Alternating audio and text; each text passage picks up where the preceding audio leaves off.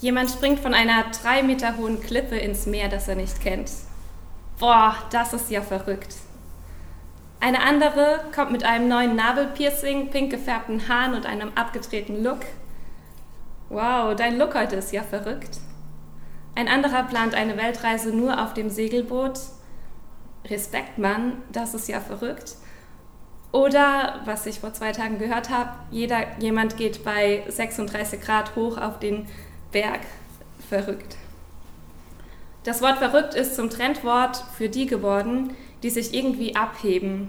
Für die, die was wagen, für die, die nicht der Norm entsprechen. Während das Verrücktsein früher noch eine Diskriminierung war für die, die nach der persönlichen Meinung einfach nicht normal waren, ist Verrücktsein heute eine Auszeichnung oder eine Bestätigung für die, die sich was trauen, die ihre sichere Zone verlassen, die auch mal was tun, was total ungewöhnlich ist, wo andere Leute nur den Kopf schütteln und die sich dadurch von allen anderen unterscheiden. Individualismus lässt grüßen. Hast du schon mal was Verrücktes gemacht? Auf www.glückskompetenz kannst du dir ein paar Inspirationen holen, wenn du ein bisschen verrückter werden möchtest. Dort wird zum Beispiel empfohlen, eine Woche lang nur gelbes Essen zu essen, unter freiem Himmel zu schlafen, einem Obdachlosen was zu essen zu bringen, eine Woche im Kloster zu fahren, U-Bahn, äh, eine Woche im Kloster zu leben, U-Bahn zu fahren und jede Station laut anzukündigen. Und mein Favorit war, das Haus für eine Woche lang nicht mehr durch die Tür, sondern immer durch ein Fenster zu verlassen. Hast du davon schon mal was gemacht? Dann bist du wirklich eine ganz verrückte Socke. Oder hast du dich schon mal ein bisschen geschmeichelt gefühlt, wenn jemand gesagt hat, hey, du bist ja verrückt? Oder bist du eigentlich eher normal und das ist auch ganz gut so und du möchtest gar nicht so zu diesen Verrückten gehören?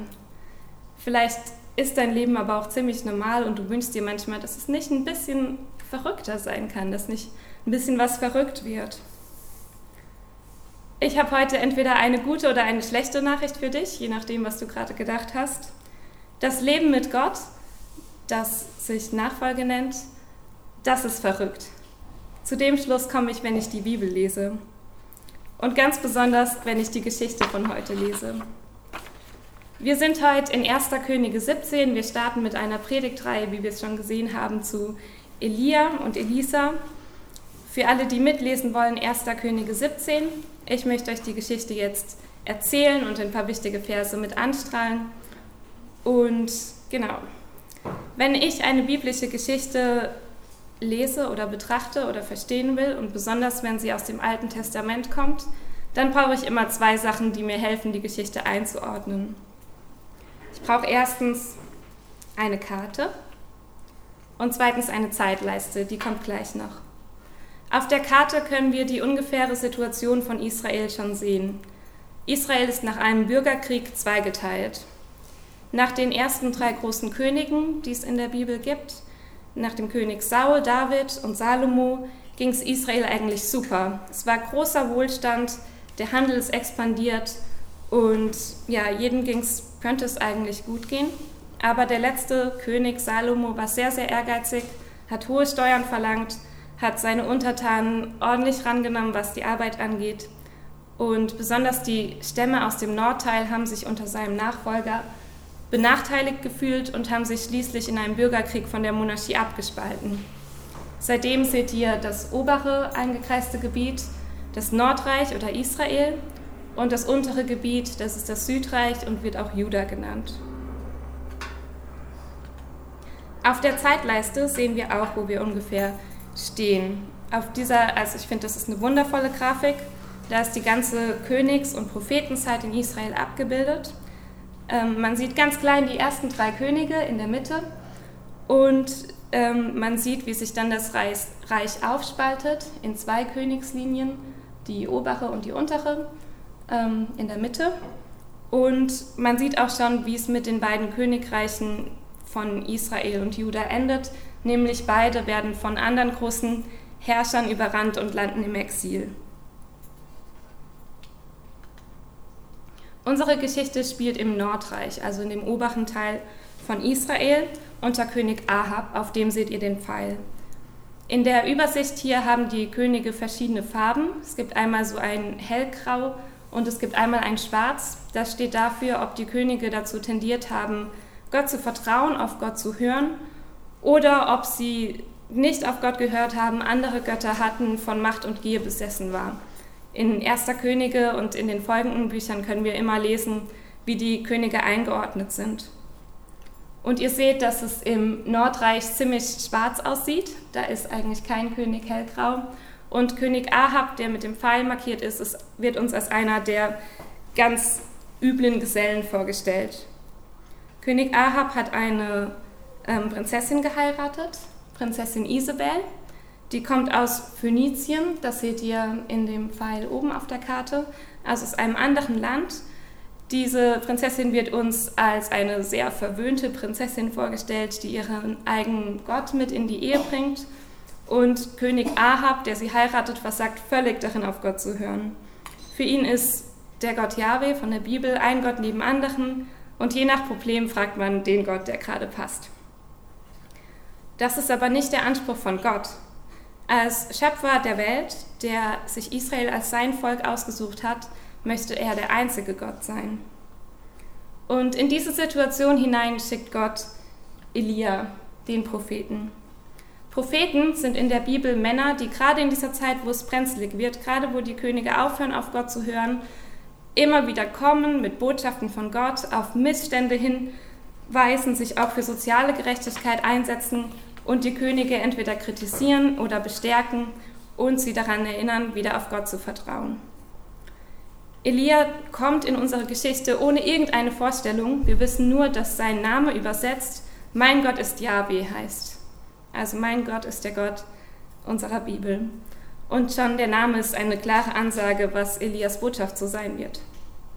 Und dann steht Elia also plötzlich in unserer Geschichte vor diesem mächtigen König Ahab und sagt, so wahr der Herr, der Gott Israel lebt, vor dem ich stehe, es soll diese Jahre weder Tau noch Regen kommen. Ich sage es denn.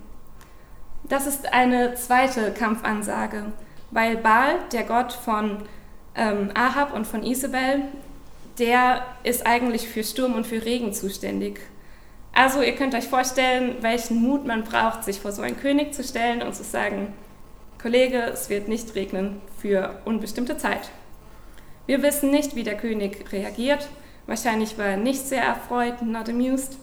Und auf jeden Fall sagt Gott, Gott spricht hier und sagt zu Elia, dass er ein, an einen Bach gehen soll, an Bach Krit, und sich dort erstmal versteckt halten soll.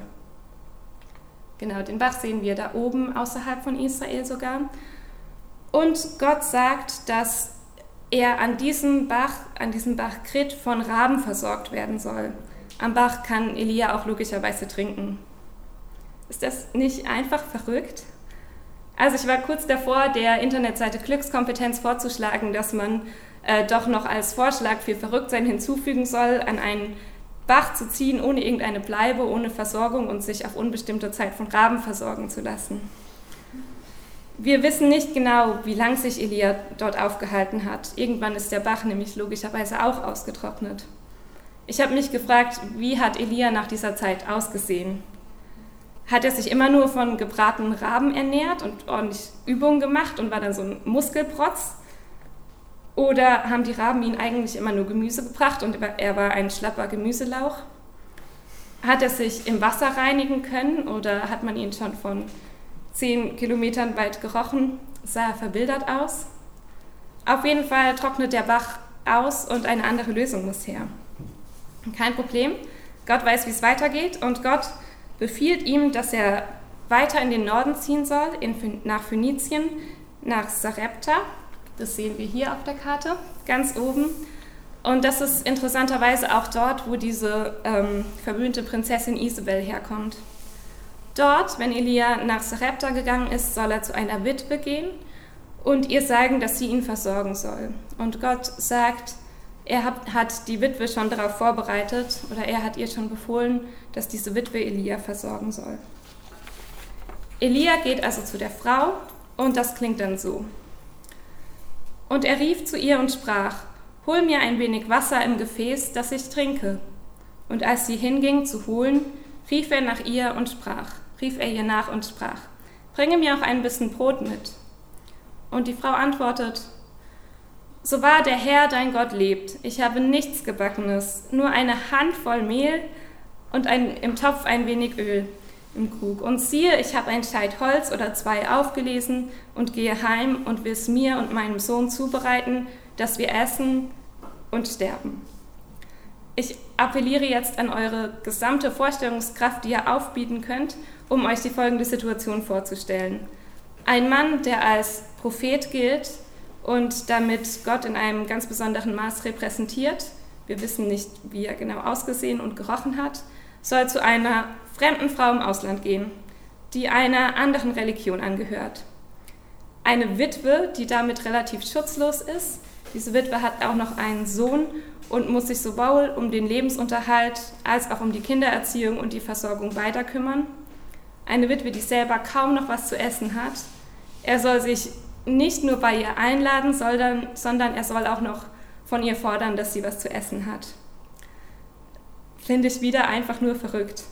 Ich würde mich zu Tode schämen, wenn ich das hätte ausführen sollen. Als ich auf den Philippinen war, in dem Slum, sind wir öfters mal zu ärmeren Familien gegangen und es war für uns selbstverständlich, wenn wir jemanden besucht haben, dass wir was zu essen mitbringen.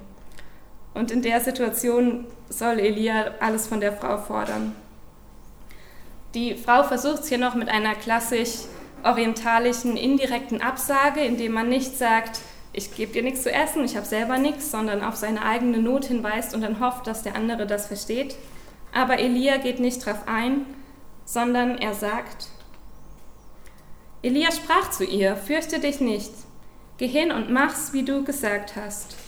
Doch mache zuerst mir was Gebackenes davon und bring's mir heraus.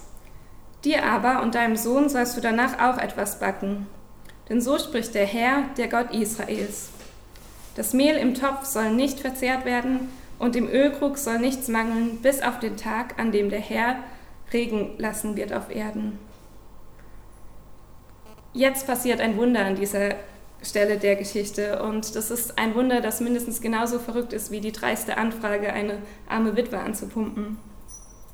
Elia verlangt also von der Frau, dass diese Frau zuerst ihm was zu essen machen soll, von, dem, von der Handvoll Mehl und von dem bisschen Öl und dass aber deswegen der, das Öl und das Mehl so lange nicht ausgehen wird, bis diese Trockenzeit vorbei ist.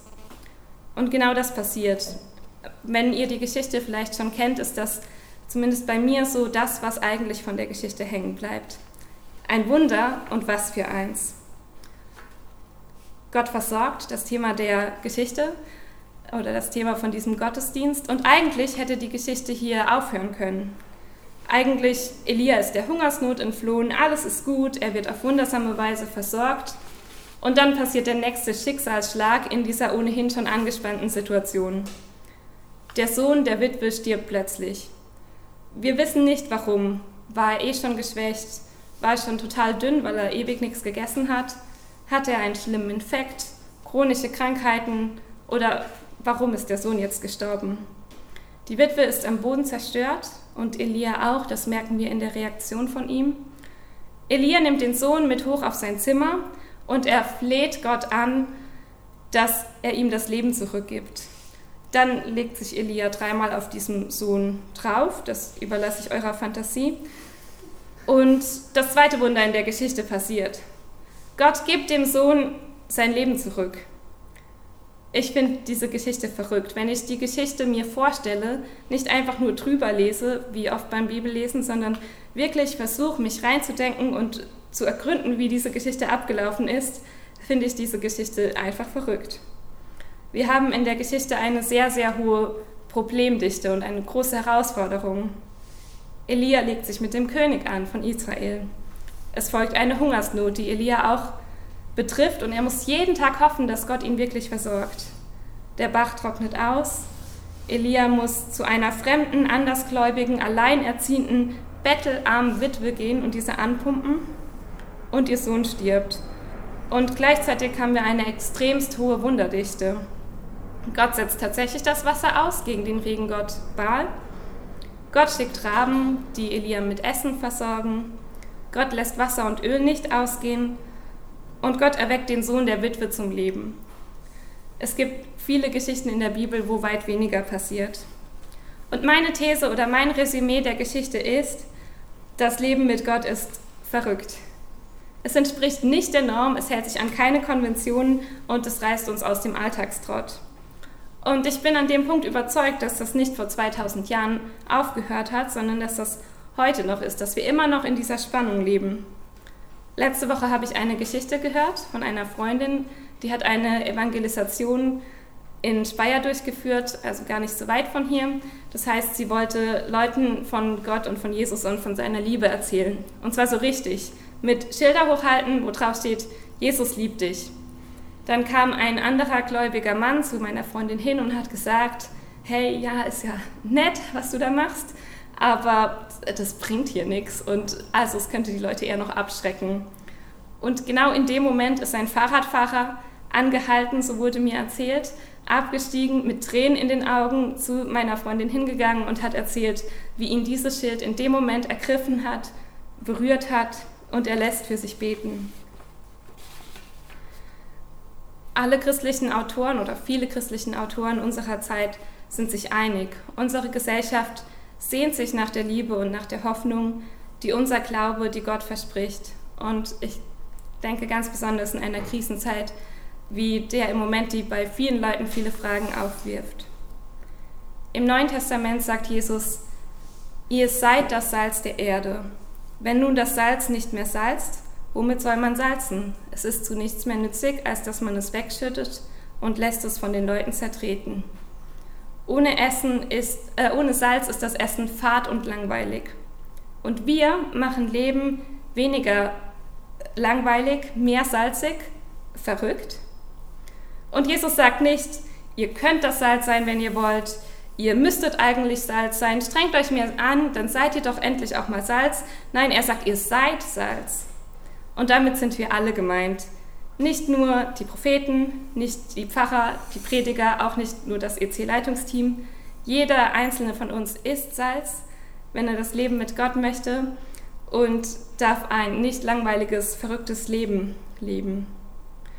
Wenn ich eine Webseite schreiben würde für christliche Verrücktheitskompetenz, den Titel finde ich schon mal eindruckserweckend, dann wären einige meiner Anstöße, lade deine Nachbarin zum Gottesdienst ein, Schmeiße eine Bibel mit einem persönlichen Gruß in irgendeinen Briefkasten in der Stadt, wo du vielleicht gerade das Gefühl hast.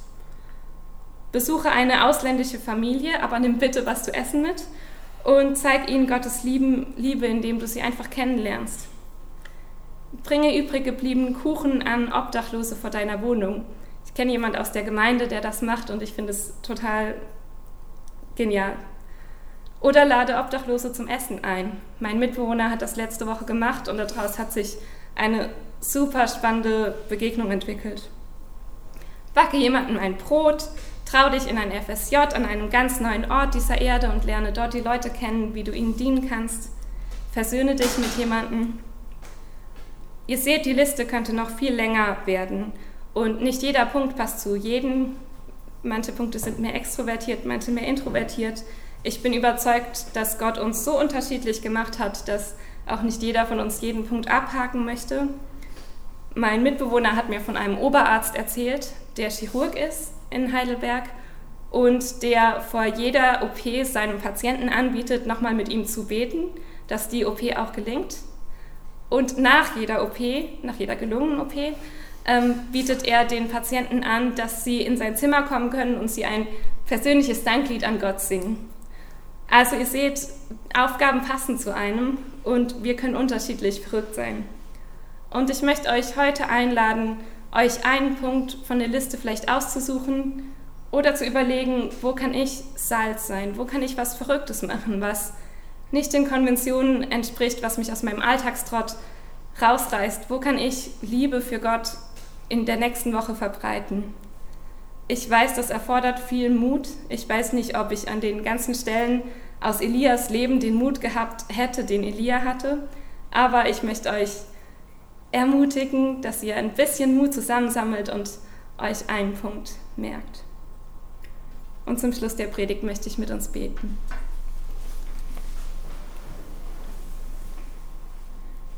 Großer Gott, lieber Vater, danke, dass das Leben mit dir nicht langweilig ist. Danke, dass es herausfordernd ist, dass wir ja öfters aus dem Trott gerissen werden, dass wir manchmal nicht den Konventionen entsprechen. Gott, du siehst die Chancen, die das birgt, aber auch die Herausforderungen. Wir danken dir, dass du uns auch in der Geschichte von Elia erzählst, wie du uns in diesen verrückten Situationen versorgst und uns begleitest und beistehst und einen Plan hast. Und Gott, wir wollen dich bitten, dass du uns vielleicht auch konkrete Aufgaben zeigst, die zu uns passen, wo wir deine Liebe in die Welt tragen können, wo wir was Verrücktes für dich machen können. Wir wollen dich bitten für den Rest von dem Gottesdienst, dass du uns segnest, dass du uns nahe kommst, dass du uns berührst. Amen.